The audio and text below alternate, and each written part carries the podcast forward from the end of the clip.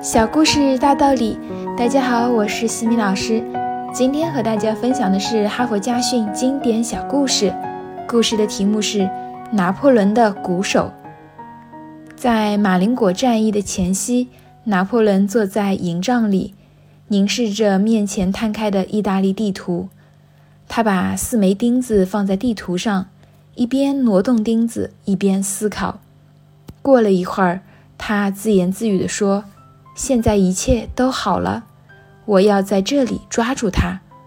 抓住谁？身旁的一个军官问道。莫拉奇，奥地利的老狐狸，他要从热那亚回来，路过都灵，回攻亚历山大里亚。我要渡过波河，在塞尔维亚平原迎着他，就在那儿打败他。拿破仑的手指向马林果。但是马林果战役打响后，法军受到敌军强有力的抵抗，最后竟只剩招架之力。拿破仑精心筹措的胜利前景，眼看就要成为泡影。正在法军退败之际，拿破仑手下的将领德萨带着大队骑兵驰过田野，停在拿破仑站着的山坡附近。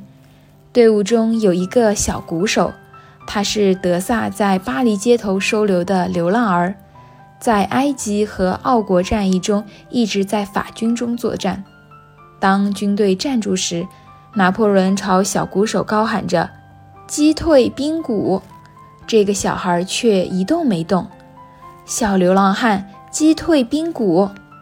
小鼓手拿着鼓槌向前走了几步，大声说道：“大人，我不知道怎么击退兵鼓。”德萨将军从来没有教过我，但我会击进军鼓。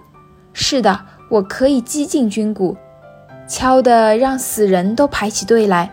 我在金字塔敲过它，在台伯河敲过它，在罗地桥也敲过它。大人，在这里我可以也敲进军鼓吗？拿破仑无可奈何地转向德萨：“我们吃败仗了，现在可怎么办呢？”怎么办？打败他们，要赢得胜利还来得及。来，鼓手，敲进军鼓，像在泰伯和罗蒂那样敲吧。不一会儿，队伍随着德萨的剑光，随着小鼓手猛烈的敲声，向奥地利军队横扫而去。